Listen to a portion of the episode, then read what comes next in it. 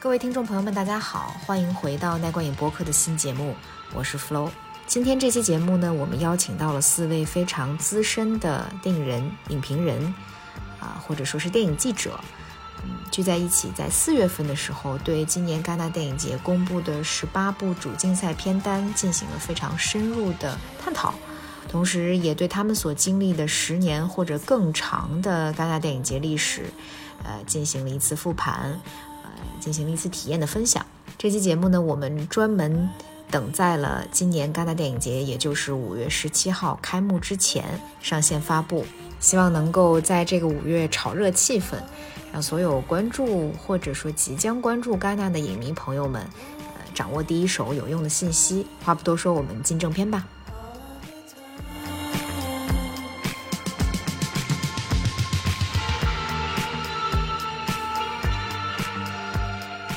那咱们就开始吧。我们今天特别的荣幸来请来了戛纳四位特别资深的前辈，能跟大家共享一下戛纳的一些信信息呀，还有一些八卦呀，等等等等。然后今天是四月十七日，那么戛纳电影节呢是在五月十七日，一个月以后开始，从十七日到二十八日。这次呢，大家可能也会有一些问题，后面我们可能去让各位嘉宾回答一下大家的问题。那么首先呢，我想让四位老师跟大家做一下介绍，然后可以说一下你们这次去戛纳是哪种方式参与，然后是代表什么样的身份，媒体呀，还是什么样的其他的电影啊，等等等等。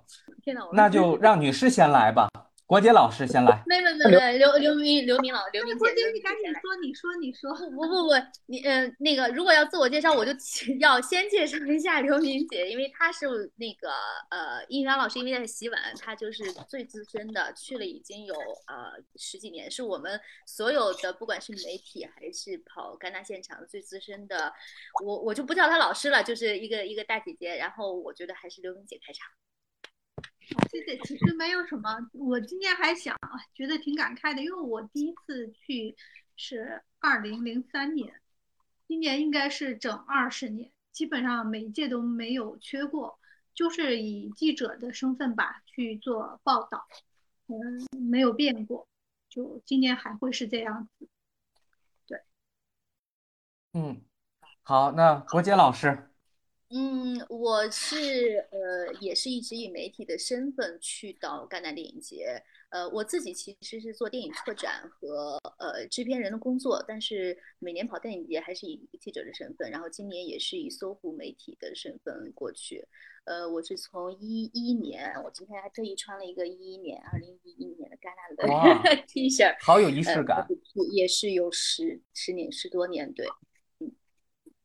嗯。对啊，然后前面两位老师分别是两个门户网站，所以一会儿可能他们会说到他们的卡片级别非常高。然后后面的两位呢也是非常厉害的，陀螺来人尽皆知的陀螺来，你你也还是给大家做一下自我介绍。我的卡片卡片级别也挺高。呃，我补充一下，就是刚才其实刘明老师表现这个可能就是其实没有提到，就是刘明老师可能是戛纳电影节。唯一一个 官方认证的来自中国的，呃，就中国的记者吧，中国电影记者，是吧？对，那那那你要是这么这么那个的话，我必须要也要，因为刘明老师其实不光是记者身份，他还有很多的跟戛纳的官方合作。其实其实大家等会儿有很多问题都可以去问他，包括这个呃戛纳总监福茂的中国的行程都是刘明老师在陪同。呃，还有包括很多的官方的活动，跟上海电影节的官方合作，都是刘明老师在里面有非常大的助力。嗯，你们太过意了，你们都太谦虚了。我就是在这里面坚持的时间长一点儿。就国内的记者很多就很遗憾，就年轻的时候过来过来，然后一般来说就结婚了、生孩子了以后，就很少过来了，所以就会看到一波一波的人过来，其实还挺遗憾的。之后就。很多就不再来了。像国外的记者，一般来说就是做报道就会一直做几十年，经常会看到三四十年的记者都有。但是国内的就真的比较少，所以这么坚持下来，就好像成了挺厉害。其实真的也没有什么。嗯，对，其实尤其是在疫情之后，就更难见到国内的记者或者媒体过来了。陀螺他其实现现在就是在国内，陀螺你可以说一下，对，可能大家都你们都知道，我都跟你们聊过这个事情，就是去年我出来有多困难，然后回来然后隔离啊什么的，但是好像今年会比去年更困难。就是我记得我去年我出来之前，我还可以订到就是往返北京巴黎往返一个月之内，我现现在我看那个国呃根本订不到，就返程还返程好像只有到十一月份才有。对，是这样的。因为你国际所以那个什么陀螺今年不过来了是吗？我过不来啦，就是除非我从呃是的是我从北飞巴黎，然后回来是从比如说从美国或从台湾回来，但是那个就太复杂了，我觉得嗯随时有可能我就被卡在什么地方，就被滞留在外面。且现在签证也申请也不好申请吧，应该不给签吧？今年又没有中国的有没有华语片入围，所以签证也是一个很大的问题。现在就是说，我就还是担心回不来的问题。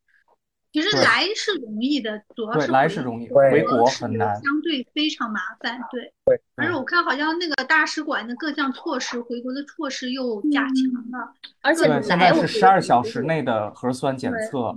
然后飞机不停的熔断。嗯，现在在欧洲的这些华人小伙伴特别清楚现在的这些信息，非常的难。那么而且而且主要去年我来的时候还没有奥密克戎，我去年来的时候就有 Delta，然后当时就是我们做好防护啊什么样的，好像也没啥事儿。但是因为我我又没有打，就是你们大家都打过的疫苗，所以我觉得我来感觉还是会导嗯致我会更麻烦的。嗯，那是不是陀螺今年是可以以呃市场证件或其他的方式来参与？呃，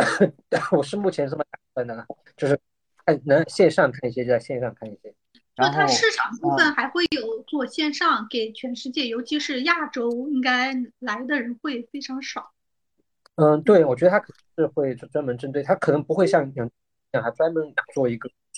线上的。去年不是在北京就做了放映嘛，市场的，今年应该也，会去年五大城市做放映，嗯，然后我嗯，去年印翔老师应该就是用的市场证件在线看的，因为去年印翔老师也没能过来参加，印不知道印翔老师那边现在方便了吗？呃，行，马上马上，因为就是你们太卷了，导致我也跑去换了件衣服啊，然后那个 我的对对对，对我把这个，我把我把我的戛纳 T 恤穿出来了，来来来，对做了一个背景。我就我就很难很难了，因为那个去年其实那个我有一个评委的邀请，然后结果我对最后没法去，对，然后那个费比西给了我一个评委邀请，就反正就说这去年是这样的，就说只要你来，你就做评审，但是我我估计可能是会把我发到那个影评人周那个单元吧，就是平行单元的那个那个费比西里面，对我我是在他那个市场证开放第一天我就买了，所以是我是早鸟价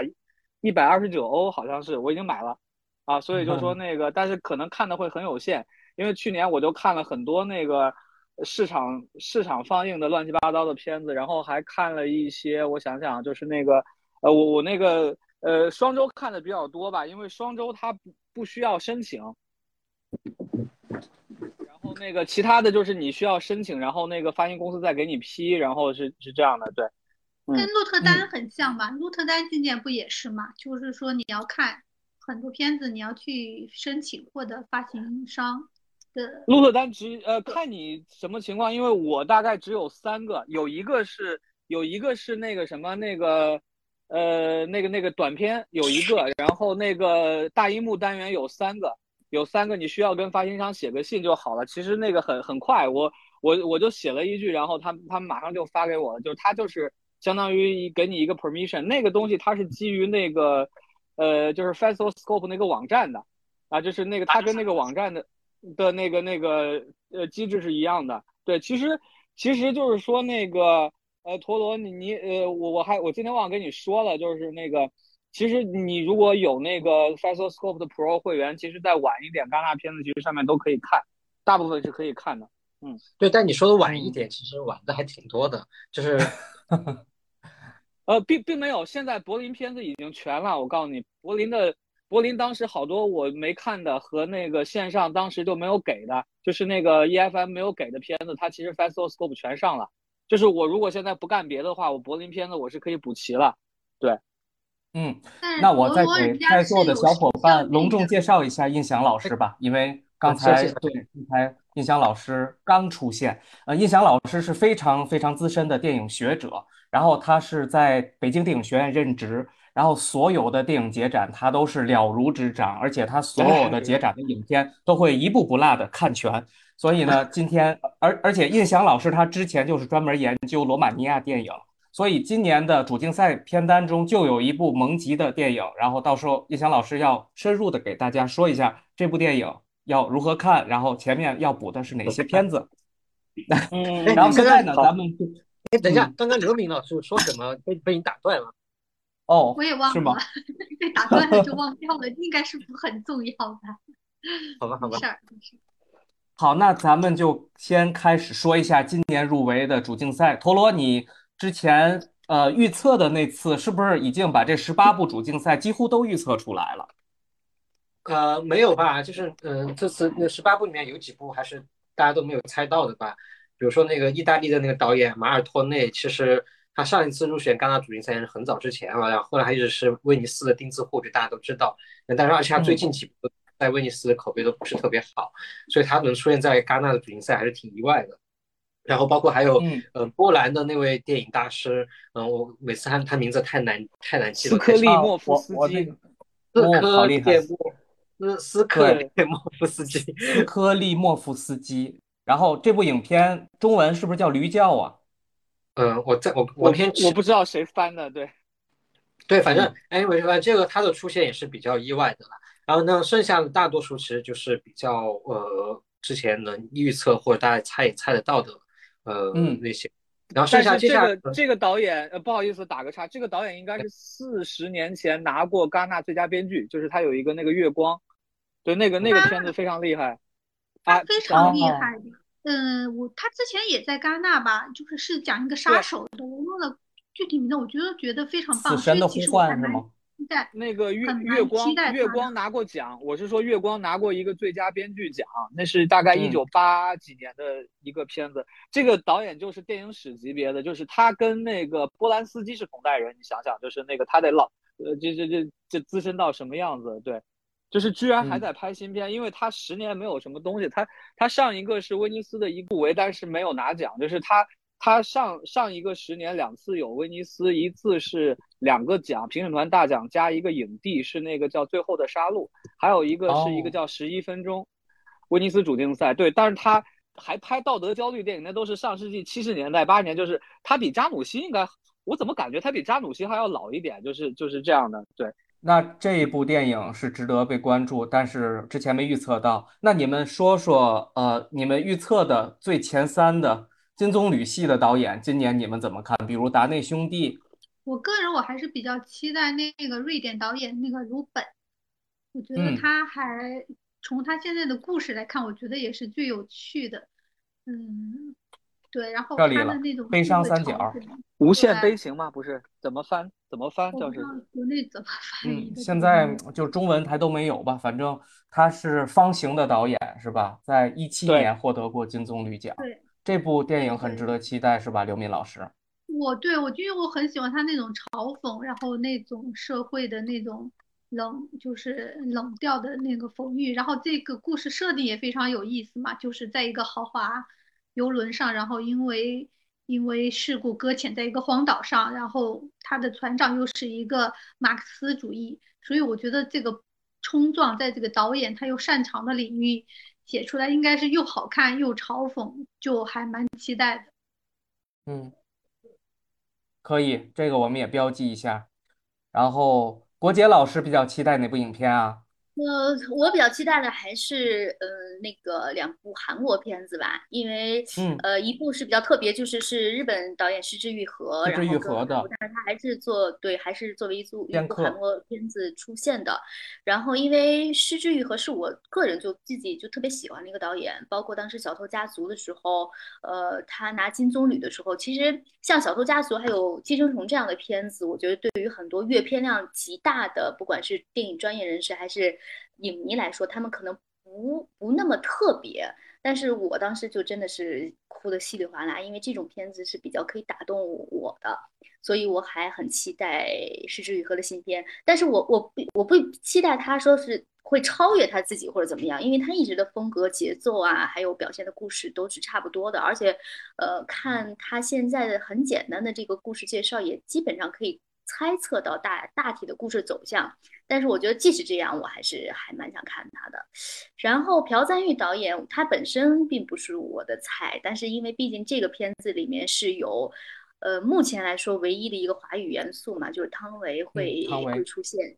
呃，对，而且就是包括小姐里面的女主角的表现啊，我还是挺期待。因为汤唯这两年，不管是从哎她受到经历啊，还是她在拍色戒之后的这些呃经历过的挫折，呃，我觉得她能重新回到，因为大家知道在朴赞郁的片子里面是必然会出现色情元素啊等等的，她怎么去重新挑战这个东西，重新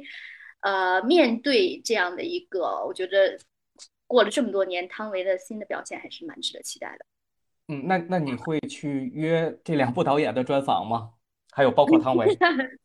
呃，试一下吧。我觉得亚洲片子还是有有可能会约得到的。嗯嗯，我应该应该会去试一下，到时候 约不约得到就不一定了。然后的话，陀螺，你这十八部片子最期待哪部啊？哦，没有，我刚刚想跟郭杰说，是让他如果约汤唯的时候帮我也约一下。呃，我最期待都肯定没问题。呃，最期待的其实有三部啦，就是呃，三部刚好都是英语系的，就是柯南伯格，然后格雷，然后还有莱卡特。啊，柯南伯格主要是呃，我觉得他的那个类型的东西我特别喜欢，而且是他看他很久没有拍过这么关于身体恐惧的电影了。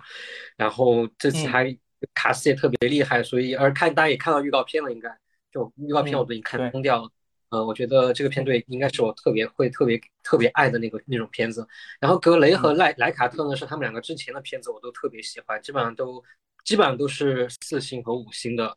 一直是给了四星的五星，基本而且大多数都是五星。所以说，我觉得是在嗯，格雷和莱卡特在我这边是没有失手的。呃，所以我应该也是会特别喜欢他们的作品。所以这三个是我都特别期待的。然后稍微不那么热门的，我可能会比较期待那个比利时的导演。德霍特，亲密对亲密对，呃，因为他上一部作品是呃那个讲女孩是讲述一个变性题材的一个呃一个 trans 题材的，然后这部呢据说也是会有一些呃同性元素元素在里面。我觉得他的电影呢会很有趣的地地方是在说他电影会是那种。嗯，被可能会很多影迷会觉得是特别小的电影，就是它其实没有多多么宏大的叙事，也没有多么强烈的类型，但是他的情感是情感这一块是会做的很足的。呃，我觉得可能会比如刚刚郭杰聊到说，甚至于和是那种会很打动打动影迷的那种电影，那我觉得德霍特的这个亲密可能也属于那种，他会在他的情感这块会做的特别打动人。然后另外一个导演是阿巴阿巴西，他嗯是一个伊朗裔的瑞典导演。然后我记得你特别喜欢他之前的那个《边境》，对不对？对，他呃，对他其实《边境》他其实在英语国家特别受欢迎。我记得当年好像在美国那边宣做宣传做的特别好。冯俊浩甚至甚至当年还把他列为了年度最期待的呃年年轻导演新导演之一吧，好像第一名当时还是。所以就阿巴西他的呃他也是非常擅长类型题材。然后他这是这次新片呢，他是回到伊朗。他是回到伊朗去拍了一个连环杀手题材的，然后他这个整个这个片子好像是以连环杀手的那个视角出发去拍的，然后讲这个连环杀手怎么去杀那些流浪，就是流连街头的妓女啊，或者怎么样的，反正就感觉是一个比较有惊悚元素的一个题材的这么一个电影，但具体讲什么，我觉得可能还是一个谜，大家也不太知道。好的。呃，印翔老师，那我知道你可能十八部主竞赛影片都很期待，那你能不能给我们大概说一下 这里面的呃，就是大家不太熟悉的，比如像杏仁儿啊，就这些，嗯，就因为今年的入围的女导演只有三位嘛，刚才陀螺只聊到了一位，那另外两位你能不能也给大家大概说说，像杏仁儿的女导演瓦莱里亚·布鲁尼泰德斯基。西泰德斯基已经被我拉黑了，但是没关系，那个叶翔老师可以解释。不用这么黑啊，我也不是说那个每个都很期待了，我其实完全不 care，就是说那个，因为我能有机会，我肯定是要看的。然后我终于已经把戛纳二零二一看到只剩一个英雄了，对，然后那个就是很困难哈，就花了一差不多这一年，哎，没有一年，这这十个月的时间就就在就在这里补啊。但是那个我知道你们想让我讲蒙九啊，然后那个，但是其实你要真的要论我最期待是哪一部，其实其实是那个那个达内兄弟，因为我我达内粉很多年，对，然后那个，所以你知道，就说那个。那个我就我就特别想看，就是他们还能怎么拍啊？零五年从他们第二次得金棕榈开始，因为我基本那个时候开始看电影，那会儿还在念大学，然后从那个时候开始，我就觉得这个达内特别棒啊，就是那个，包括那个去年还专门去看了那个达内回顾展，对，然后包括那个达内的书不是也出了嘛，所以就就我就特别好奇他们还要怎么拍，就是你要论期待度，肯定是这个最高的，对，然后其实我对那个。那个阿里阿巴西和那个就是那个叫什么德霍特，对我对这两个其实很好奇。嗯，我用陀螺老师的话说，就是福茂恨不得拿大铁链子拴住的这种导演。对，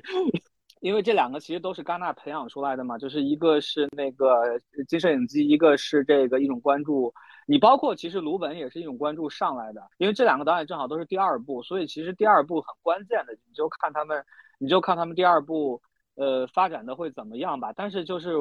你只给我三个机会，我可能看看这三个。蒙九我都无所谓，蒙九我都可以再再放一点，因为蒙九我知道他怎么拍，也基本上是那个样子啊。但，因为这个剧本其实那个一四年的时候，蒙九就已经写完了，你想拖到拖到现在才拍，因为我也不知道改了什么，因为好像是去年十大概十一月份，陀螺突然发给我一个什么蒙九的通告，说蒙九在一个村里拍，然后我就说明年戛纳见，他居然拍完了。还是挺那什么的，但我我我之前一九年采访过蒙九一次，然后他就说他他好像是想把他那个，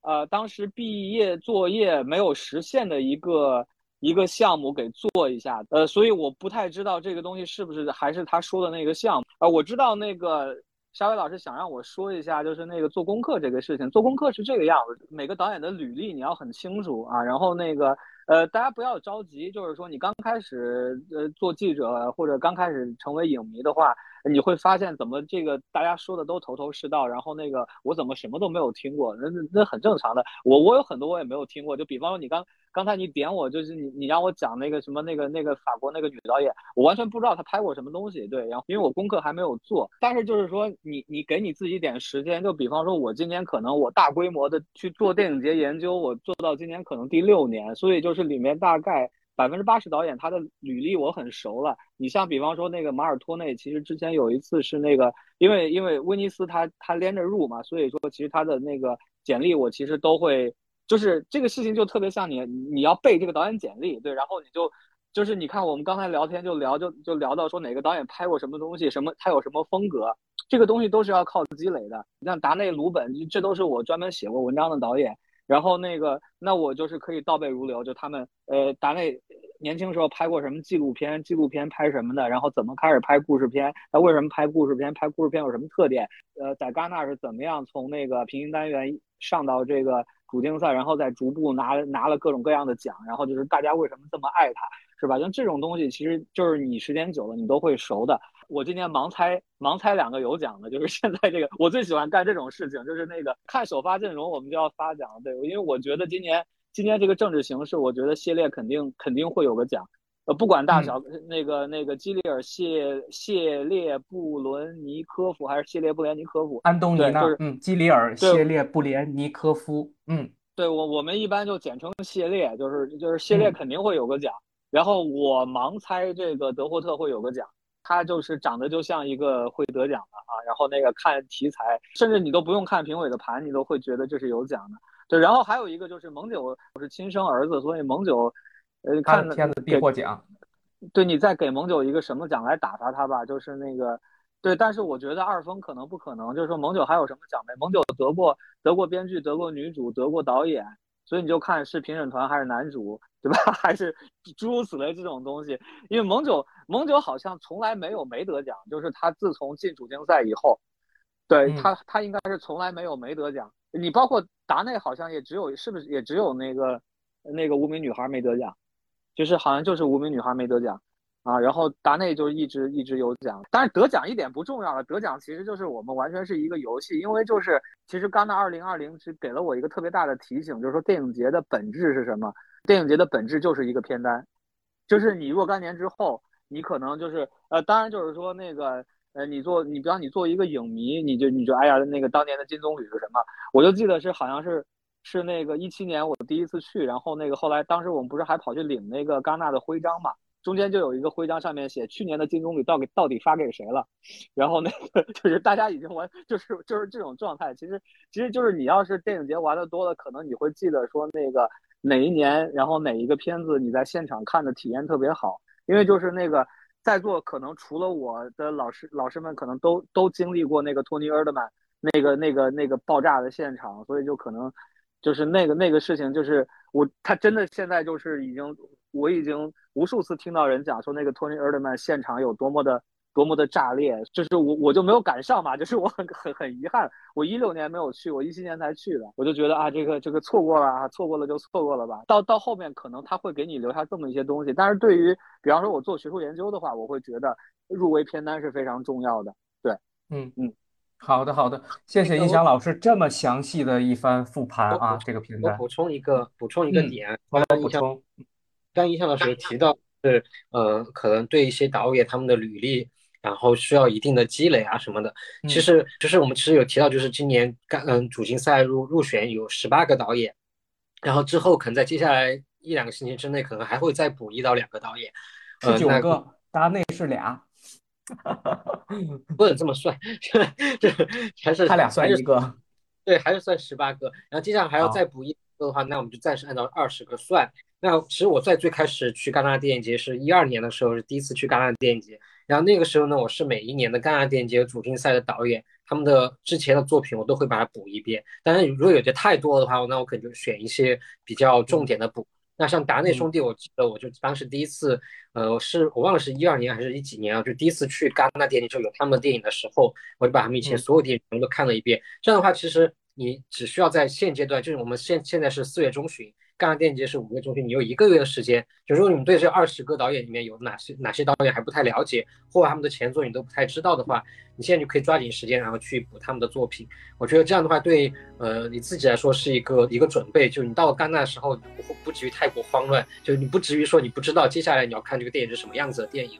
呃，你如果你对导演他自己之前的作品有一定的了解的话，你大概知道你能期待一个什么样的东西。那我觉得你在前期你可以把这个工作做好，把二十部二十个导演的以前的作品都看一下，而且这样对于你未来来说也是长久来说好事儿。因为这二十个导演可能在三年后、两年后、三年后他们又会来回回到戛纳电影节主竞赛，那那个时候你就已经不用补了，因为你已经看过他们所有的作品了。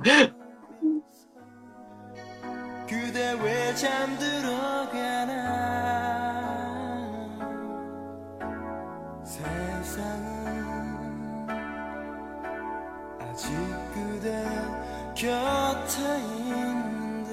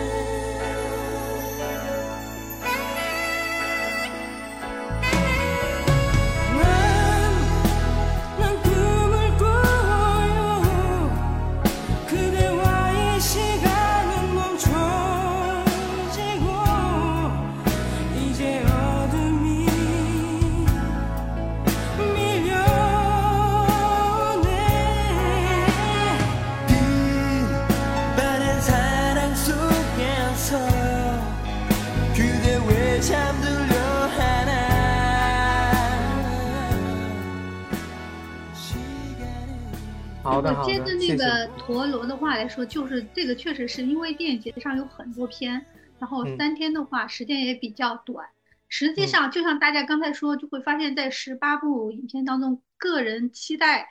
的片子和导演都不一样。其实这个还是基于对每个导演的了解，对他片子风格的了解和你个人的期待。来做的这样一个非常主观化的选择。所以说呢，就是在之前多了解一下，看看哪个题材或者哪个导演的风格你更想看。因为在最开始的时候，你不可能都看到，那么你就让他做的尽可能高效一点，符合自己的期待去了解电影，从自己最喜欢的电影入手，总是可能，嗯，效果更好一些。就像今年十八部，其实我觉得就是国外的整体反响都还不错的，觉得今年的选片，嗯，质量是很高的。就比如刚才国杰说的《失之愈合》，我的期待点和他就不太一样，和国杰，因为《失之愈合》它是基于对本土。日本人的那个生活习性、品性的了解和生活细节的关注，他能够就是观察到社会的本质，去从生活细节去讲一些日本人日常的生活。那他现在转移到韩国，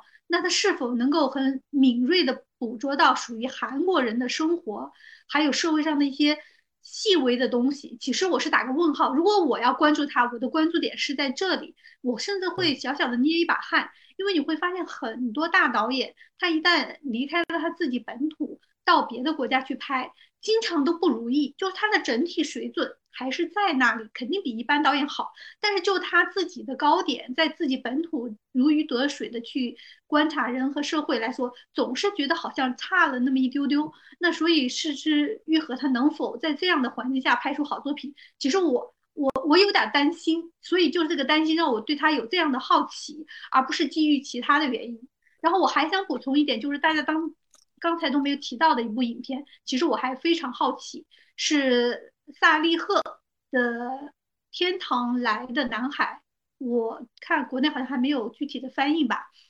因为这个沙利赫他是一个埃及导演，但是他已经移民到瑞典。在瑞典，我就是之前查了一下他的简历，他其实已经有相当不错的，就是在业界的成绩。然后他的上一部处女作，呃，我不知道有没有翻译，叫《The Care Confidential》，他是在圣丹斯获得评委会大奖，然后一部非常非常出色的作品，让我会想到一下中国那个《白色焰火》，但是我觉得它比《白色焰火》嗯更宏大，然后更犀利、更敏锐。所以说，他这部新片其实也还是回到他的出生国家埃及去讲，是讲一个高等的，就是那种学府精英学府里一个男孩偶然卷入一起谋杀案，然后带出来的他的政治和那个宗教的思考，和他的前部作品其实也很相像，他都是从一起就是刑事案件，然后带出警察和社会的各个方面。非常非常的精彩，所以大家要是有时间，其实这样的导演他就是现在可能在戛纳人的呃关注中还属于比较新鲜，因为这好像是他第二部长片吧，嗯，但是是一个很有潜力的导演。不不是的，不是的，这个这个第三部了是吧？第三部了是吧？啊，这个导演拍的挺多的，这个导演拍的挺多的，因为他我看我数一数啊，他是拍的电视电视对，二三第四部第。第四部，第四部，反正他是入，对，他是通过《地下理想国》，二零零九年入围了威尼斯电影节。然后刚才刘敏老师说的那部叫做《尼罗河的希尔顿事件》，然后是二零一七年获得了圣丹斯电影节世界电影单元剧情片的评审团大奖，非常棒。对，所以我其实对他还是还是蛮期待的。他是第一次来戛纳。对，然后我也补充一点，刚才刘敏老师说的《失之愈合》。《失之愈合》他上一部影片《真相》其实是集结了呃两位法国的影后级别的人物，然后凯瑟琳·德纳乌和朱丽叶·比诺什，然后那部片子入围威尼斯以后，其实口碑很很不太好吧，所以我也能了解。是的，嗯，呃，印象老师，你想说什么？我刚才查了一下，我发现我居然还真的看过这个这个萨利赫的这个第一部作品，它是个动画，然后非常厉害，就是当年有一次那个在。对对，在北京有一个那个瑞典电影展，然后当时看了就就就就就吓到了，就它是一个反乌托邦的动画，非常非常厉害。这个这个这个有下载的，大家可以找来看看，叫《地下理想国》，My My 呃 Metropia。对，然后那个哦，居然我看过他的片子，啊，这种这种 好惊喜啊！我零九年看过他的片子，然后我就已经完零九年入围威尼斯的，嗯，对对对，完全忘掉这个。我不太喜欢盲拍，但是我是觉得以他的风格，就是作为。导演的实力和他的题材，我觉得他还真的是蛮有可能对拿到一个什么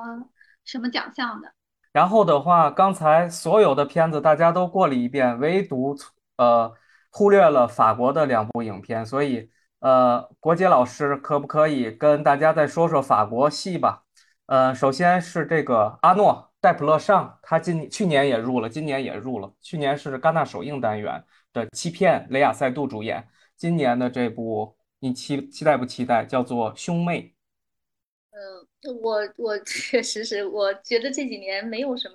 就这两部，我对对我来说都是挺无感的，因为我常常会在呃戛纳电影节看到的法国片子，都会让我去挺无感，会让我觉得就法国法国必须得塞几部片子进去。我对这两部片子确实没什么可说的，但是呃，雷亚塞杜其实相比相比较起来，我还更期待他在那个。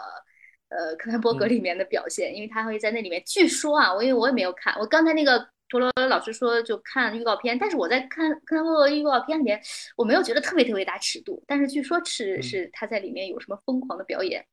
我会更期待这个。我对那两部法国片没有感觉，好吧？不知道别的老师有没有什么要要说的？我还挺我还挺期待那个戴普勒上的，因为。呃，其实我他去年雷亚塞杜的那个片子的主演那个片子《欺骗》是进了首映单元，但我怀疑，我猜测啊，嗯，只是我猜测，我臆想啊，就可能是不是福茂跟他有个 offer，就是说你上一部，嗯，你可以去首首映，下一步我就让你 进主竞赛，就这么一个一个置换。所以这有什么可期待？不是，我 期待点是，我期待点是在于说，因为他这个。呃，就估计你听了，就是，就是我我记得点是在于说，他这个片还是讲的是一对兄妹嘛，就是嗯，玛丽昂戈迪亚，然后那个男的是那个呃，这叫啥来着？呃，梅尔博尔波波，对对对，就是。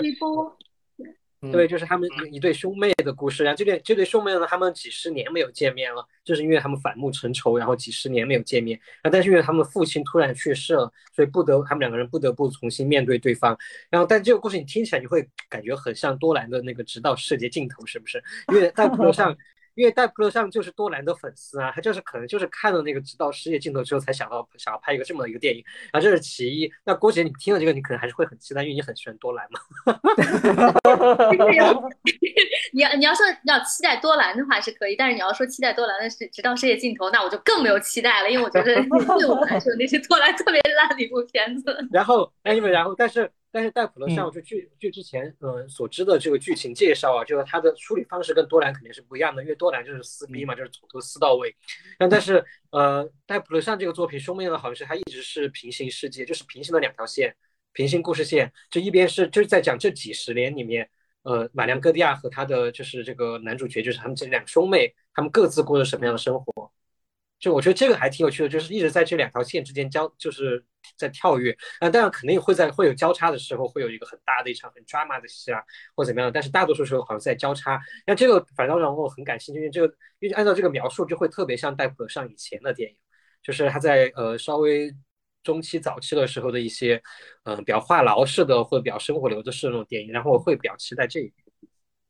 好。然后的话，咱们还有一部法国影片，那就是唯一了，呃，也不是唯一，就是三位女性导演中的克莱尔·德尼。她今年在柏林电影节拿了最佳导演奖，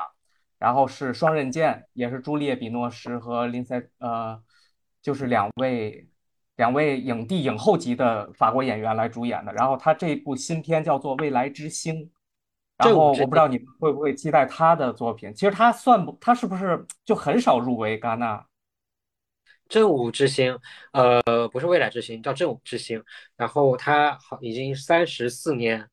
呃，上一次入选戛纳是三十四年之前，一九八八年是吧？对。他他一直在平行单元，他就经常去双周，因因为那个我就好像在双周看过他好几次，什么心灵暖阳什么的，他。对吧？就他一直在双周混啊，但是我知道是他的，他在就这个导演在法国业界的评价口碑特别差，这个可以说哎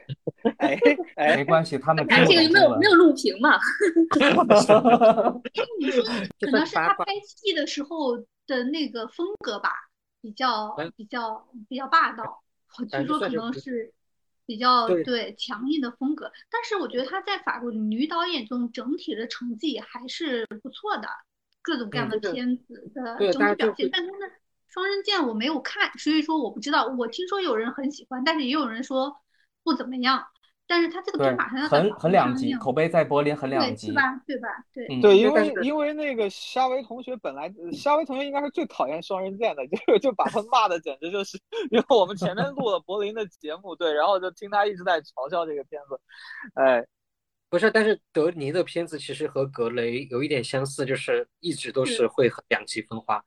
就是不会有一个很中间值的一个东西。格雷的电影也是，呃，之前几乎每一部除了呃两个情人会稍微比较偏向于呃狂赞之外，然后其他几乎每一部片子都是毁誉参半，就是有人喜欢，有人讨厌。然后德尼其实我觉得到目前为止，他的每几乎每一部作品也差不多是处于这样的一个状态，所以我觉得《正午之星》大概率也会是一个这样的状态。包括我刚刚提到的格雷，呃，他的这次入选戛纳电影节的《世界末日》，其实已经在 AOA 举行了一场内部试映了。然后就那场内部试映流出来的口碑也是非常两极，就是要么就是觉得很喜欢，要么就是特别讨厌。所以我觉得大家可以抱着试一试的心态，然后不要抱太高的期待去期待这这些比较可能会有口碑上可能会有比较大差异的电影。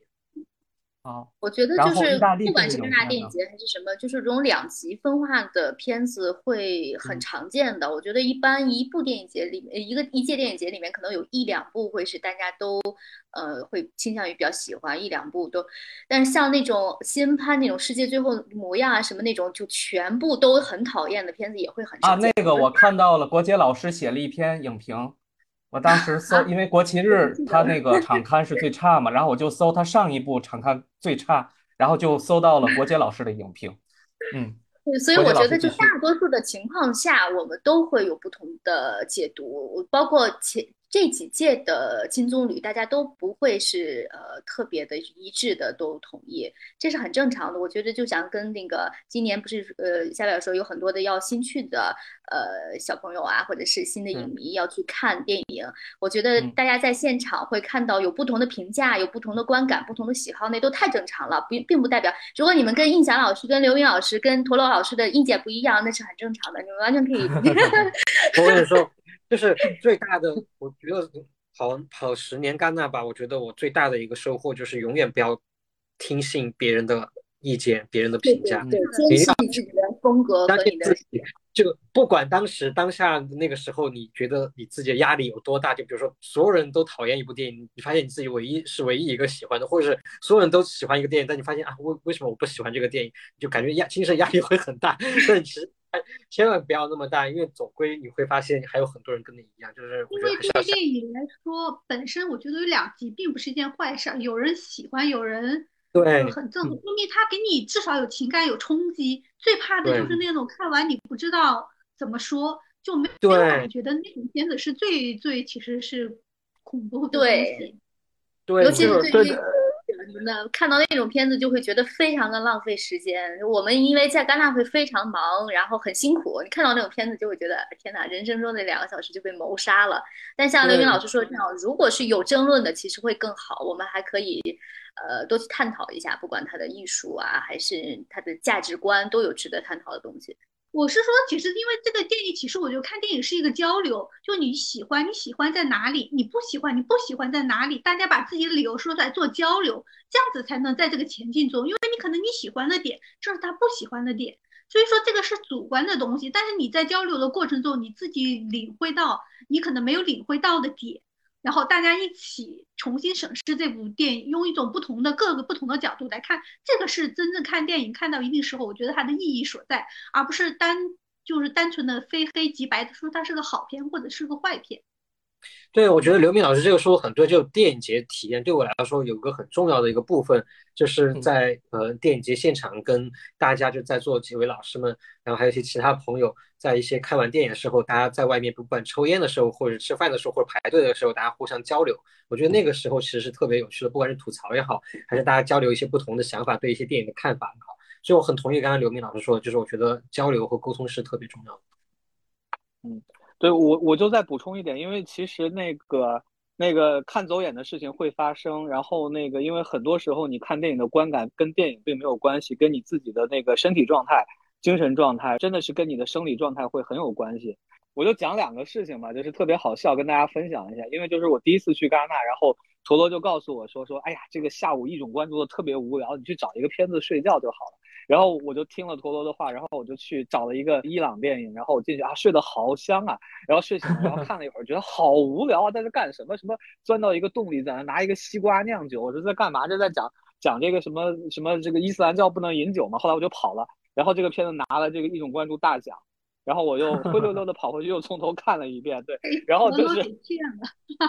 第一次去，又加上时差，又加上，因为当时的戛纳跟现在那个制度还不一样。我一七年去的时候，还是要第二天早上就起来看片子的。现在是你第一天晚上才能看片子嘛，你你白天可以休息一下。然后我就早上起来看德斯普里钦，我就已经要睡得要死要活的。在土乐上那一年是它是开幕片，然后我也不是，我现在也不太记得我看了个啥了，因为很多事情它真的是跟你的那个。那个、那个、那个生生理状态是密切相关的。我其实我觉得我我当时看最走眼的就是《冰口龙界》，就是看那个、那个、那叫什么那个《夜以继日》。然后当时我看的好愤怒，因为我我是我我那一天太阳特别热，然后我晒了两个小时，然后差点没进去。然后就是已经快开场了，我才气喘吁吁的跑过去，然后坐在一个极其靠后的地方，荧幕也荧幕也好远好远，基本看不见。然后我不知道我看了个啥，看什么狗血情节剧，能干什么啊？替身文好讨厌，差点错过冰口龙介是吧？对，但是你就就会有这种情况啊。你包括其实我包括我对那个巴拉戈夫，就是拍那个后来拍那个叫什么高个儿。也译成什么兽人啊？早先他有一部《狭隘》，对我对巴拉戈夫的印象不好。我现在觉得我很大程度上可能跟我的那个这个生理状态会很有关系。对，这这是一个点。还有一个点，反正真理越辩越明了，就是你要你要讨论，你就是你要讨论，你要学习。其实我是在电影节上学会看慢电影的。自己之前我会看一些慢电影，但是就是说那个很多电影，因为就是我我就不明白我为什么要看它。后来我就明白了，就是我看它就比我为什么要看它更重要。很多那种呃慢电影，包括那个现在现在很时兴的这个散文电影，就是很多电影就是说，如果你是在一个比方说你下载的这么一个场景，或者拿着手机你拿着在线，你是绝对绝对看不进去的，一定要在那里坐下来，然后以一个相对沉浸的这个方式来看。就是自从这个一八年之后，我们有特别特别大的这个争议，就是说到底毕赣那个《地球最后的夜晚》是不是个好电影？但是我就是我就是想说，我我坐在德彪西厅里面看，然后看那个中间一半的时候，然后把那个眼镜戴上，看一个梦一样的长镜头，我觉得那是一个很顶级的体验。我就觉得那是一个影史级别的体验啊！就那就是，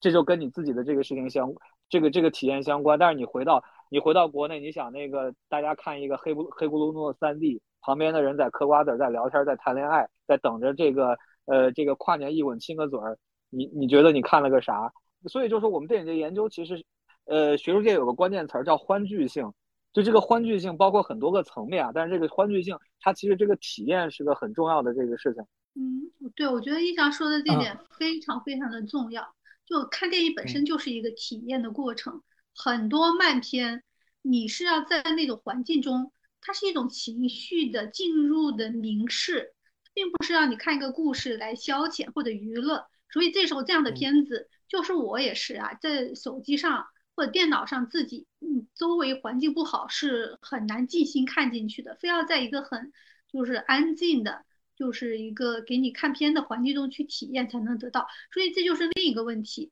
因为就就我自己做戛纳这么长时间的体验，刚开始可能会和很多人一样，都想这是一个难得的机会，要尽量的去多看片。然后可能看五篇、五部片、六部片，但是就像大家都有的体验，到你可能坚持几天之后，你体力就受不了了，就开始在电影院里就开始睡觉了。所以到后来的时候，至少到现在，我已经不不觉得这是一个很好的方式了，因为你在那儿又在电影院里又耗费你的体力，其实上对这个电影你是很难获得收获的。无论是从影评的角度去分析它，去关注它的细节，还是就体验而言，那这样的时候，我说还不如你回家好好睡一觉，睡觉把下一部片子能够集中精力、体力跟得上去，认真的看它。所以有时候就要就是一个取舍的问题，尤其是可能下面可能还有一些朋友可能会是第一次、第二次去。还是觉得充分要利用这个机会，但是这个机会是一个相对的概念。如果你觉得你抓住了机会，但是你又不能充分利用，我觉得还不如把它放弃，然后把你想真正看的片认认真真的去去看去体会。就是这个取舍，在戛纳电影节这样一个给你很多机会的电影节的大背景下，其实还蛮重要的。呃，那个刚才刘明老师说到这个体力的问题，我就是推荐大家一个体力分配的方案啊。我之前就是那个好几次在电影节上，我遇到那个综艺杂志的这个顶级影评人，就是这个 J Jessica Kang，应该是翻译成杰西卡江哈，这个江大姐，她的工作是这样的，就是她就是每天四部片，两篇长评，这是她的工作的，就她每年去二十个电影节。啊，然后二十个电影节就是每天就是每天四部片，然后那个多了他也不看，因为他要他要写作，对，他是这么一个，但是他就是会他吃饭呀干什么都会很从容，他就说我看不完就看不完，因为还有同事来，因为综艺其实是要把这个电影节全程都覆盖的，他们会派很多影评人，对，但是就是因为跟江大姐聊的比较多嘛，然后他就他就跟我讲，就是说他每天是要写两篇影评，对，是是这样的，嗯。对我刚才想 Q 国杰老师，也是因为我觉得国杰老师是最能把这个平衡的特别好的。每次看他在电影节过得特别开心，不会一天排个六七部影片。所以国杰老师给大家分享一下拍片计划，一天看没有，我觉得这个对这个是因为个人，就是因为我懒，我没有办法做到像印象老师和陀螺老师那样一天。我记得陀螺当时跟我说，他他呃刚才电影节应该看五十多部片吧。他跟我说这个数的时候，我就说那我就。我的体能是不可能做到的，呃，我们是在有工作的时候，就像一翔老师说的，就是因为我们要写稿，所以一天可能会给自己排，呃，我比较懒，我给自己排两到三部片，然后写一部到两部长篇，就看自己有没有这个对影片的感受，这是必须要完成的。那其他的时间，呃，我在戛纳电影节是不太有特别多的时间去看这个。呃，其他的平行单元的，我一般会所有的主竞赛、力保都看完。然后，如果在其他的单元、其他平行单元有华语电影的时候，我要去看，因为这是我的工作。嗯，其他的时候你还有呃丝袜黑呀，还有酒会呀，还有各样的呃市场的活动啊什么的。因为我们作为媒体报道，我们可能要覆盖的面要呃多一点。但是我觉得真正的像呃特别热爱电影的影迷什么的，他们真的是看。呃，五十多部片全看下来的这种情况，我觉得对体能的伤害真的是很大的。我自己就是就这种情况下，我有很多的我们所所说的大闷片，我还是会呃在现场睡觉睡睡着的。像当年看这个戈达尔的呃再见语言啊什么的这些片子。也不光是我们，你会看到，呃，这些所谓的最专业的全世界的影评人和记者、媒电影媒体的记者，可能会有三分之二的人都在睡觉，这是 这没办法的事情。我们都是 体力的极限太就在这儿了。呃，像我，我不太建议像陀螺老师那样的去拍片，我觉得他属 于他在电影节时间属于铁人。因为我觉得陀螺是不是在里边有每天都会有一到两部片子，就看了排片，当时有期待，但是看的不好就开始睡觉的。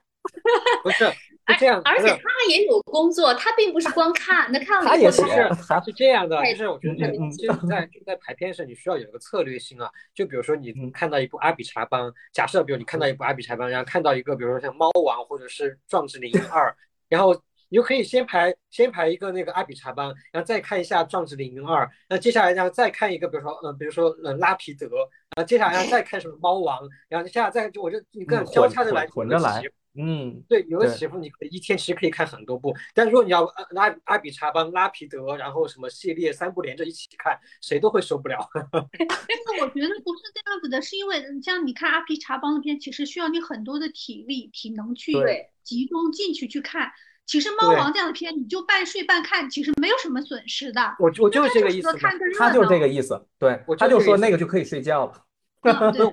对，我的意思就是交叉着来，就是一部需要你花很多精力的，然后一部你觉得可以不用花很多精力，甚至无脑，甚至你可以边边看手机边边看的都可以的。就是我觉得这么交叉着来会好一点，但是这个前提还是你需要对每部作品，然后每个导演有一个很深刻的认识和预判。就比如如果你不知道这个导演他会是个什么样。什么样的风格，或者或这个作品是个什么样的东西的话，那你很难去预判说这个这个东西会不会让你很累，还是会让你很轻松。我觉得这个对需要有个预判吧。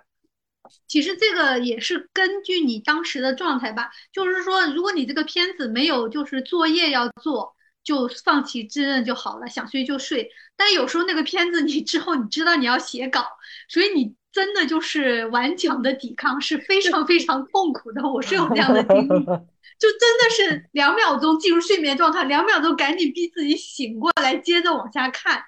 非常痛苦的经历。但是所以说，这其实是根据戛纳电影节是一个特别大的这样一个场所，它里面包容了各种各样的活动。其实每个人的身份不一样，在这里面，大家可能我知道你在参加今年的戛纳电影节，你也知道，但是两个人根本碰不上面。就说每个人的他的那个工作的那个路径路径是完全不一样的。媒体它有专门的媒体场、新闻发布会，然后在那个市场有市场的或者发行的，就大家的工作其实是根本碰不上面的。所以说，就是包括这个看电影。有些东西你可能是出于个人的爱好兴趣看，那这时候你困得不行，你睡就睡了。但是有些是工作，你必须要去写这个东西，那真的是全力抵抗那个，对，完全不能睡，超过一分钟都不行。对，我顺着刘明老师那个说，我顺着刘明老师说，我觉得特别还有特别痛苦的一件事情就是。呃，一个是你有工作要写，要要写，然后你不能睡，这个特别痛苦。还有就是有的时候，呃，偶尔你约了一个导演，因为刘明姐刚才介绍了，你得提提前约才会有可能约到。然后约到了之后，你觉得啊，估计了一下说这个导演这个作作品会感兴趣，那你在实际看的时候，你觉得我的天呐，这什么呀，完全没有感触或者特别 烂。没错。但是你还要去采访他，这也是一个还要去采，很痛苦。对对对，我经常就碰到这种事情，我就不知道该怎么办。哎，那刘明老师这种情况该怎么办？我觉得我还相对挺有运气吧，因为我觉得我约的那些导演真的是大多数，我基本上都是对他有信心，然后没有太失望的，就是这样的是很少的。但如果你真的有这样的情况，你还是要去踩的，因为你要是这样子，就是机会还是少嘛。如果你这样子不去的话，就是你对媒体公关的工作来说造成很大的影响。你可能就会上他的黑名单，你下次再约的时候就会有困难，而且出于你的职业道德，你既然约了，你把这个位置占了，也是要去的。所以就是约的时候，即使再痛苦，还是要忍受痛苦。是是，对。我要说一个，就是可能会其他的老师都不太 认同的，因为我确实是属于 散漫的去呃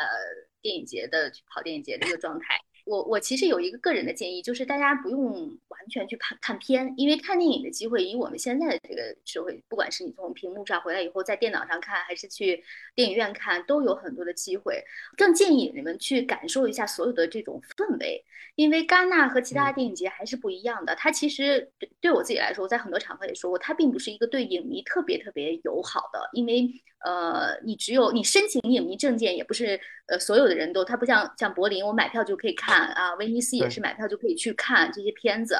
呃，它其实更针对于专业的呃专业电影人和这个圈我们说的圈内人，但是这个氛围真的是世界上无可比拟，它是一个特别特别很很特殊的一个呃现场，那到时候你可能会在这个海滨大道上，你走着走着路，我记得我当年。就呃走路下雨，但是打着伞，我就呃撞了一个人，然后抬头一看就是布拉德皮特，就是你可能会有这样的机会，你就多去 多去感受一下，在在看片之 之内，对，你就走在街上，可能就看看到哪个大导演。那那您今年可能就能撞上汤姆克鲁斯了，是吧？不是，我要我要我要提 出一个反一个反对性，也不叫反对了，我就我很同意那个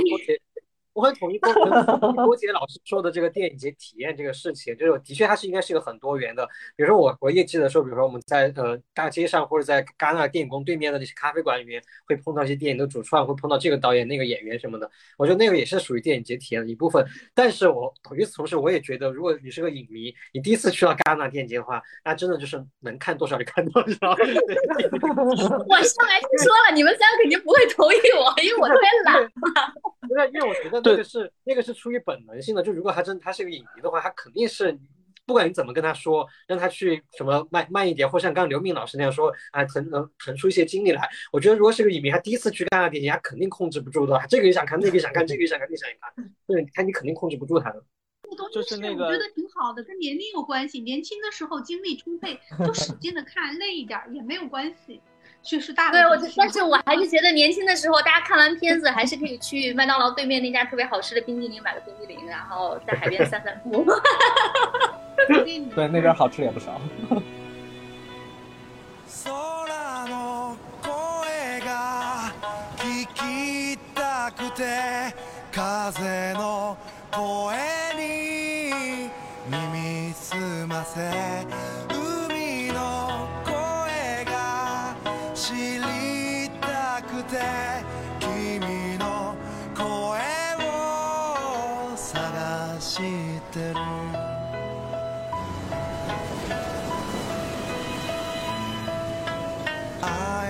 そう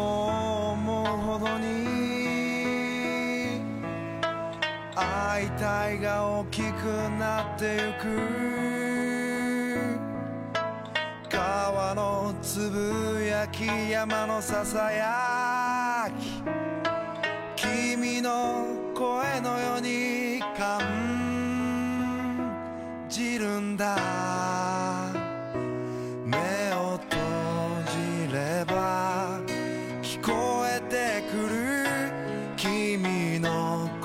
コロコロした笑い声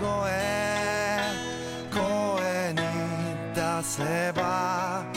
届きそうで今日も然后之前还有小伙伴，他其实想问四位老师，关于到了戛纳现场以后约导演采访或约影人嗯采访或专访这件事儿，比如国杰老师去年就在评审团拿到了一张签名海报， 然后能不能跟我们说说，对，那是一个什么样的场合，什么样的机遇？啊，那张海报其实是完全是我个人的一个想要收藏的东西，因为我我去戛纳电影节也有十多年，但是其实之前跑电影节的时候，一个是没有没有心，就主要还是在工作上啊，还有看片子什么的，没太想要做这种事情。呃，但是去年是一个对我来说，我觉得比较特殊的年份。呃，咱们用一个就比较煽情的话，就是你失去了才知道珍惜。其实二零一九年之前，我们都没有想过，没有就没有去设想这件事情，戛纳电影节会停办。但是它在二零二零年就真的就停办了。然后那个时候，我记得我的朋友圈里面大家都一片哀嚎，就真的是觉得是好。对于真正的影迷来说，和经常跑的橄榄人来说，就觉得生命中缺失了一个什么东西。所以我在二零二零年的时候就就觉得，呃，因为你不知道以后会遇到什么事情，就想把这个。记录下来，所以那个是在呃之后的新闻发布会，但是新闻发布会是只有媒体证件才可以进去的，可能对呃影迷证件啊或者是其他证件来说，包括市场证件也没有办法进，所以说也比较遗憾。我就在新闻发布会，然后大家都公布了之后，呃，那个获奖人上去有演呃那个那个获奖感言，完了之后就冲上去 签名，呃，其实每次。都会有很多的记者，因为记者也也也是影迷嘛，你都会有自己的心目中的神啊，然后呃有自己喜欢的演员和导演，然后他们都会去签名。但我我可能去年就拿了一张比较大的海报，是正好又是空白的，就大家所有人都签上了。这个事情在在我个人的这十几十几年的那个当中，确实没有人，我没有看到其他记者这么做过。嗯，就国国外的记者也还蛮蛮 蛮羡慕我的，就把把这个所有的获奖人，包括主席 s p e k l y 的签名都拿到了。然后这张海报，反正我一直就还放在那儿。呃，对我来说是一个纪念吧。我希望能从以后每年还能看电影，能坐在大大荧幕前面，能坐在电影院看电影的所有的时光都能够珍惜。这就我纯个人的一个一个经验啊，做了这么一件事情，你还把它拿出来说是什么？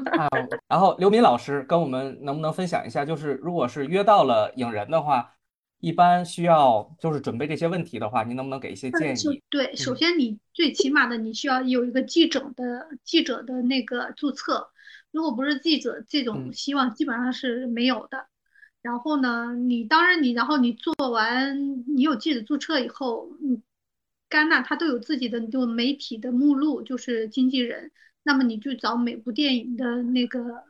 相关的媒体公关去做联系。但是就是其实因为在这样的场合，媒体非常非常的多，其实他们也会挑的，就是说你的媒体是否有一定的影响力呀，或者你以前报道，而且很多媒体公关和记者，他们其实因为多年做报道，已经认识了，都认识了，这样关系好，对。对对对，他可能就会给你一些优先权，或者你早一点发，可能有些媒体公关他就相对可能就正常一点，他你早发，他可能早就给你安排上，你就是可能你很厉害，但是你发的太晚，他已经把那个人员都安排完了，可能你也没有机会。这个就是一个常规的流程，但是剩下的就是说。你要真想采访采访一些冷门的导演，受关注程度低的可能性会大一些。像那种美国大片的，呃，可能性非常非常低。然后就是 一般来说，就是尤其是在比如说作为中国媒体，在中国没有发行这样的前提下，现在的可能性也基本上是零。一般都是因为你在国内已经有发行了，然后通过国内的发行方把你的名字报上去。基本上在这样的前提下，也都是一些国内比较大的有影响的媒体和发行方，他会主动联系你报给在电影节上的国际媒体公关，才能获得这样的采访的可能性。剩下的话，如果所以我觉得，就如果你的媒体影响力一般，或者你和媒体公关的关系又很一般的话，那么就是采访那种热门导演或者演员的可能性是非常低的。如果你想采访，而且还有一些导演是非常不错的，虽然他们就是名气没有那么就是响亮，像大卫·柯南伯格什么这样的，但是他其实作品或者思考都是非常有意思的。如果你作为一个就是媒体的身份去采访这样的导演，机会也比较大。其实对你个人收获也好，你可能传递的从这些导演他们的思考中传递给读者的信息，其实也值得呃去做的。就是说，从你从媒体开始。这是一个比较可能的入手点吧。就我其实最开始做呃媒体采访，最开始很多采访的都是这样的导演，然后慢慢的你累积了自己和媒体公关的一些关系，或者慢慢的因为你的媒体的影响力，嗯，多方面因素加强到一起，你才可能采访的一些相对影响力更大一些的这样的名人。嗯，明白明白，嗯，非常详细。呃，对，然后然后分享一点经验，就是如果这个导演的片子你实在不喜欢怎么办呢？你跟他聊什么呢？聊那个你小时候数学好不好？你爸打打你，明白吧？就是你聊聊聊 聊，就是请鲁豫老师上身，你就你就开心了。对，然后那个对我我意思就是说，你跟他聊点别的，就是说那个说那个哎。那个那个，你你之前那个你上学上电影学院，你们老师都教你们都学什么课呀？然后那个哪些导演对你影响大呀？对，这样避免谈及片子本身。对对对对，然后可能最后可能还剩一个问题，你就说说，哎呀，关于这个片子，你有啥想告诉告诉我们的读者的吗？然后你就听他说，他都准备好了，所以就就这样了。对你多 你多了解那种问题。对，还有一个万能问题，就是你会你会有一天，如果假设有天有机会的话，你会拍漫威电影。啊，这是万能的，这个问题真的是万能，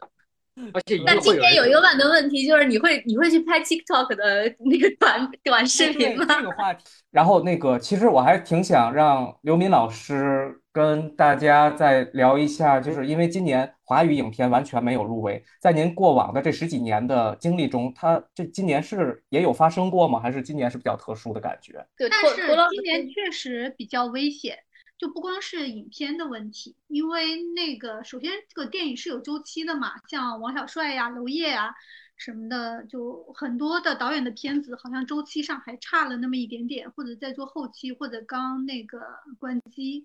然后就周期上面是一个问题，对华语片今年可能不是一个大年。还有就是，就现在国内的形势大家也都知道，就是对做的电影也好，这方面其实环境不是很友好。所以这些都有都有影响。我曾经很乐观过，因为我觉得中国那么大，有很多很优秀的华语导演，他们应该是可以在国际上就是绽放光芒的。但是看在现在这个形势，嗯，做的电影、艺术电影的导演，他们找资金实在是太难了。嗯，然后政策上一些审查上的一些因素，让这个过程可能也变得比以前还要困难一些。所以很多很多因素加起来。你就会发现这些年在三大电影节上吧，可以看到的来自就是华语大陆本土的作家的片子呈现的越来越少。当然，就是其实还有很多在国外学习生活的呃华语导演，他们的作品也时不时的会出现，就成为另一个方面的反馈了。但是整体来说，嗯，也许明年会更好吧。明年很多中国的一些第六代导演，还有其他一些导演的作品就会出来，所以这个也是分年份吧。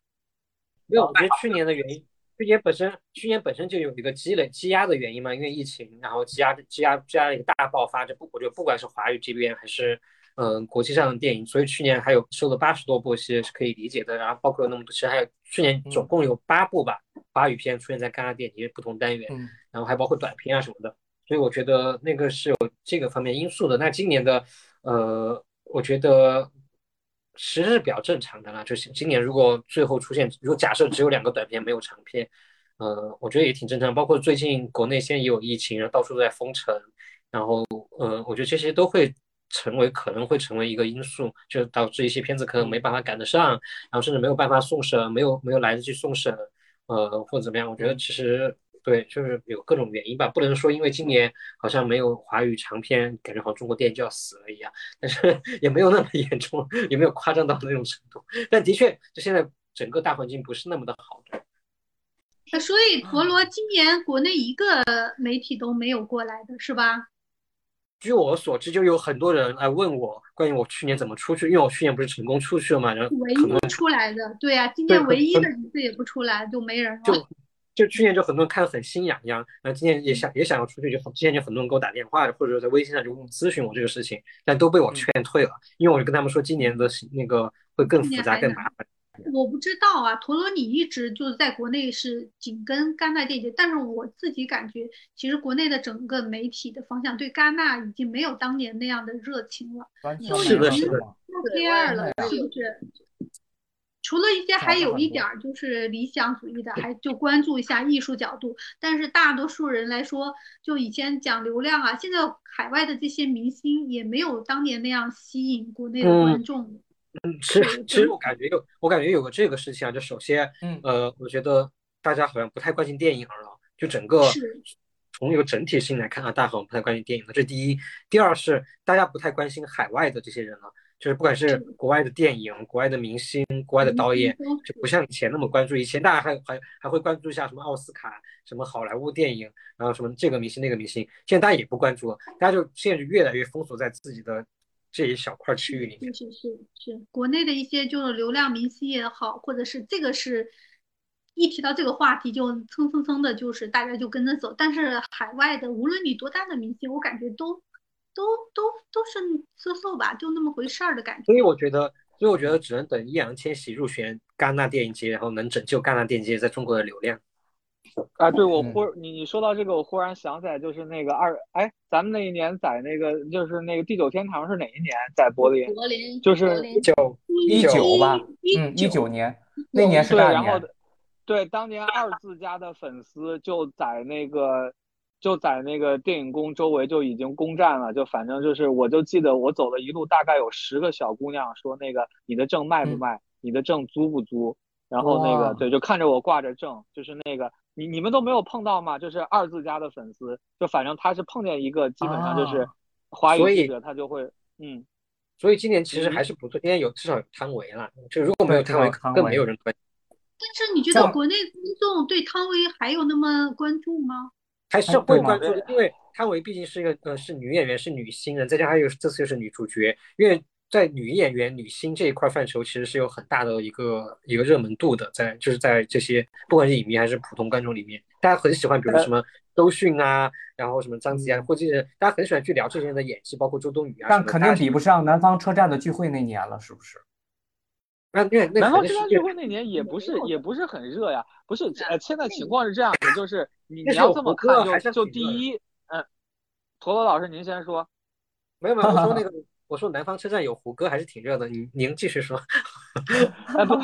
不不不，就是我我我是说那个第一，你看中国坦星不去了，中国坦星不去了，然后中国资本不去了，对吧？第二，你再加上去年那个我们现在不能提的片子，然后你导致的一系列这个后果，它就会慢慢就收缩。那你去年那么一个事情，然后那个你今年就是我们还有片子能入选，我觉得已经都是很不错的了。因为去年那个嗯事情真是闹得两边都非常非常不愉快。反正现在国内大家也都是关注内娱，那就关注内娱好了。但是因为现在连内娱都内娱都死透了，所以现在也不知道也不知道会怎么样啊。你看，你知道最近对最近反正我的观察是最近都是谁都是谁在红，是是广播剧圈和配音圈，你们可能以前都没听说过吧？就是对，就是内娱内娱现在已经开始就是大家开始去关注广播剧了。对对对，我是这样的。莫姐，我我们来开奶茶店吧。哈哈哈哈，比较赚钱转行哎呀，转行集体转行还不转行？对，就是就像那个刚才一翔说的，就是观众，国内观众已经培养的对他没有什么兴趣了，也没有嗯没有话题性了，也没有谈嗯红明星了，也没有国内明星。国内资本他要是那些大的公司来做他们的商业宣传，反正这些就是一起加起来就会显得挺热闹。现在这些所有的都没有了，然后国内有可能自己更多我觉得，我觉得和刘明姐现实问题。咱们应该是这几年感触特别深，从平面媒体到呃嗯。门户，然后从从门户到自媒体，然后现在自媒体慢慢慢慢的，我们可能就是正就正好是这十几年之前的时候，然后到现在这个媒体的整个的经历，可以看出来大众在需求什么，但是这个东西也不是呃大家能左右的一个东西。嗯，就像一个波状曲线曲线一样，从高峰到低谷，但是现在到了低谷，它后面肯定就再接着走高峰了呗，对吧嗯难说哦，难说，好难说乐观，哇，太乐观了。对，其实其实咱们都咱们都过时了，你们不觉得吗？咱们都过时了，以后都是抖音的天下了。对，是呀，对是呀，今戛纳年抖音今年一戛纳注，也要推以后还需要抖音什么记者？以前以后都是抖音的那个叫，我都不知道短视频，抖音谁谁都能当记者呃是吧？不叫博主，叫什么呀？都都对啊，都因为现在说，现在不就嗯说那个抖音给他们专有给他们那个是呃媒体的采访权，然后就是呃导演和影和明星的采访权，红毯背后什么这所有的这些媒体都给流体资源量的那些现在都在博主了，对啊，都给他们了。你常规的媒体嗯反而约不到抖音应该是个特例嘛，因为抖音我估计今年是花了大价钱做赞助的，官哦方赞助的，所以就像就像嗯那个法国的以前的加台，今年不是换到法国国家电视台做这个现场的直播转播权吗？他嗯肯定是会有给他安排这个环节来给他就是这些料的，但是我们别平心的博主有而论，这个会。这可是平心而论，抖音的这个受众确实是比现在的传统媒体的受众要大很多了，所以他们其实是个双赢。他可能不出这个价钱的话，嗯，干他可能也愿意，因为你这个推广的覆盖度是要比传统媒体大的。轻年轻人来说，他刷抖音，把所有这些东西刷，就把那个热量、关注度都刷上去了。所以真的，自媒体可能现在都要让位那个短视频了，或者短视频的自媒体。嗯，陀螺有短视频，陀螺一直有，陀螺之前奶茶店最开始奶茶店，可以可以考虑咱们。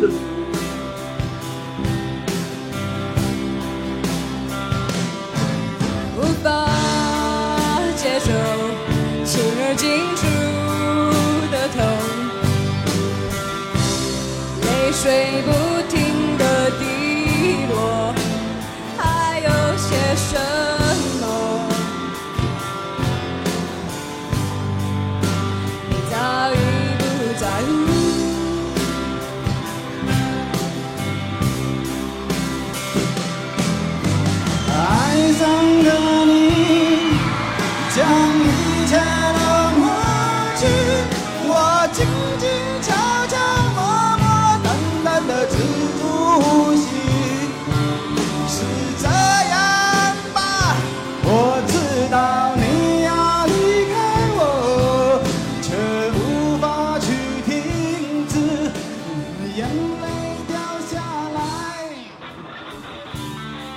最后想让印翔老师再给大家增添几部其他的一种关注和另外三个单元的遗珠吧。印翔老师觉得哪些还是值得看一下的？呃，就推荐几个我我我比较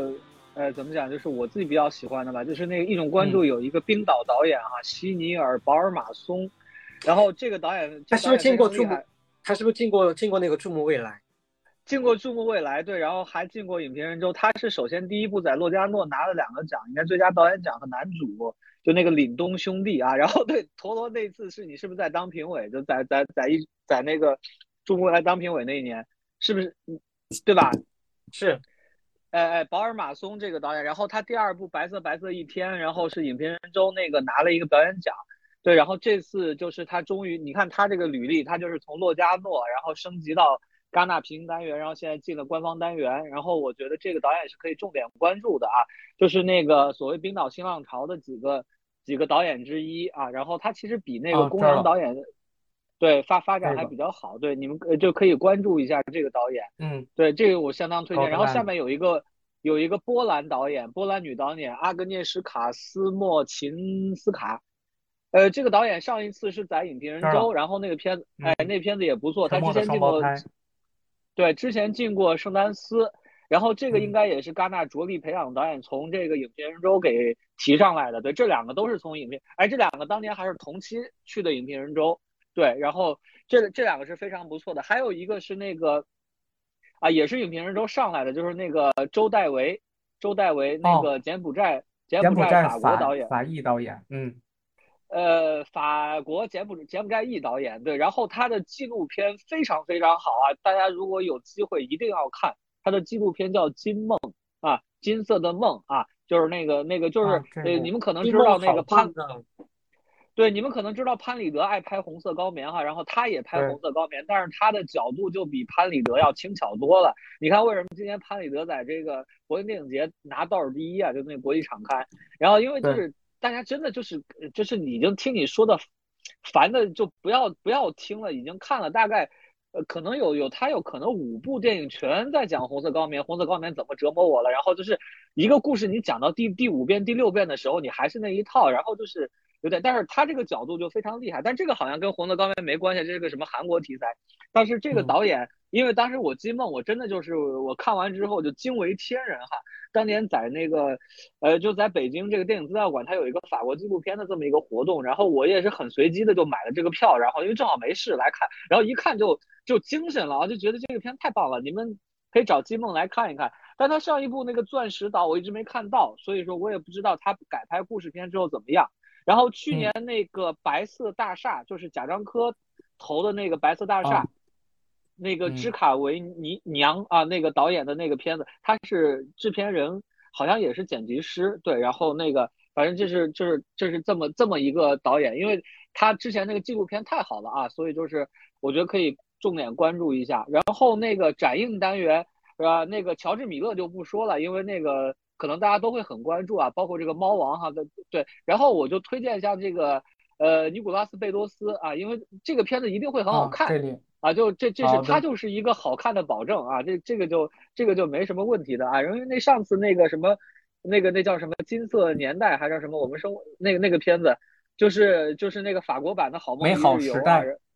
啊美好时代是吧？那个片子就特别棒啊，我听听说好像有中国公司买了翻拍啊，因为我也我也不不知道下文啊啊，当然就是什么那个阿扎纳维西于斯还有这个昆汀杜皮约，你们可能都会看了啊，所以这个就。呃，这个就不说了，对。然后那个像那个戛纳首映单元啊，呃，那个有两个电视剧，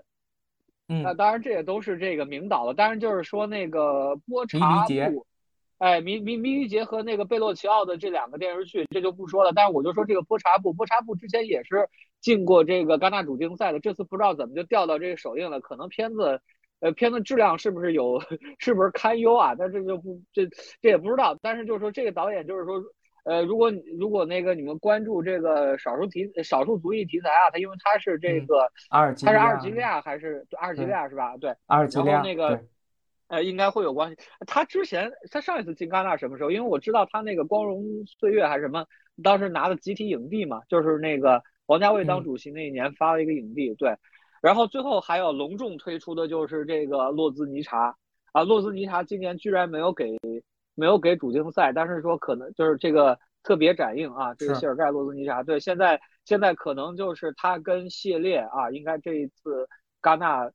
最怎么讲最焦点的电影人了吧？就是一个俄罗斯的，一个一个其实他他这个身份比较复杂，他其实你要论。论那个族，他是白俄白俄罗斯族，但是他生在乌克兰啊，所以是呃还是他是乌克兰人生在白俄罗斯，我我忽然忘了，就反正就是呃，但是就是基本上算是乌克兰导演了，但是因为这个就围绕他这个事情还很多，你比方说退出什么欧洲电影学院啊、什么又被乌克兰这个电影家协会除名啦，等等等等，就反正就是呃反正就是洛兹尼他很刚吧，然后那个呃，但是就是说那个这个片子应应该可能。我我刚才说的这几个，呃，很多我都看过。然后阿扎纳维西于斯，因为可能摄影机不要停，是不是大家都看过了？但是就是说，你为什么要再看一个法国版的？我也对我也不是特别知道啊。但是就是昆汀杜皮约啊，什么那个阿扎纳维西于斯啊，这都肯定特别好看。我就记得我上一次去看那个叫什么那鹿皮，然后，就是那个也是一个笑翻全场那个那个劲儿哈，就我看的是那个那个双周的，应该双周的是好像是带带主创那一场，就有有主创打招呼那一场，然后那个也是排了好久的队才排进去的，现场大家都已经笑笑喷了啊，就是那个肯定肯定这几个是呃品品质应该还是比较有保证的，因为就以前的那个状况来说，应该也不会不至于太失手。呃，阿扎纳维西约斯，他拍喜剧你们不用担心，这个导演拍的最好的就是迷影像和喜剧。对我大概说这么多，其他老师，呃，你们看有没有什么补充？对，因为我的口味一向很我怪、啊，补充一个说没有，嗯我补充我我补充一个那个阿萨亚斯的那个剧《迷离节》哦，迷离节，呃我觉得大家、嗯大家去看去戛纳之前也可以先看一下《迷离节》，因为阿萨亚斯之前拍过一部版本吗？对，拍过一部《迷离节》是张曼玉主演的，我特别喜欢那个片子，我觉得大家可以去看一下。他这次跟嗯那个苹果呃 Apple Plus 合作，然后去做了一个剧，然后就是根据他自己的这个电影改编的一个剧，然后把它做成一个美国版的，然后《迷离节》的一个剧，然后这次会在戛纳首嗯展映，好像四集吧，我记得嗯，展映四集其实我也在首映单元。是，我对那个阿萨亚斯还是蛮期待的。我觉得你看他的所有的片子，基本上每一部片子都有在不同的呃艺术上，他有尝试新的创新，这对一个导演来说是很难的。对比如说嗯达利兄弟，呃，我觉得他很厉害，他拍的片很好，但他总是在一样的题材和 也是的方面确拍。所以到一定时候，我我知道他会不错，但是他已经不给我惊喜和格外的期待了。但是阿塞亚斯不一样，他总是会在就是题材也好，在艺术拍摄的手法上有不停的在挑战自己、创新自己，所以我觉得这是他让我每次都很期待的一点。而且我看好像新闻发布会上那个弗雷茂说过，他这个片和嗯他之前那个片虽然名字是一样的，但实际上好像不是有太大的关联。好的，好的，嗯，非常非常感谢大家。然后，那么咱们就像一翔老师刚说的，等戛纳电影节过后，咱们再来一次复盘，看看之前大家所喜欢的那些影片有没有符合大家的期待，好吧？好嘞，好嘞，好嘞，好的谢谢。嗯，谢谢大家，谢谢，好，谢谢各位，再见，拜拜再。见。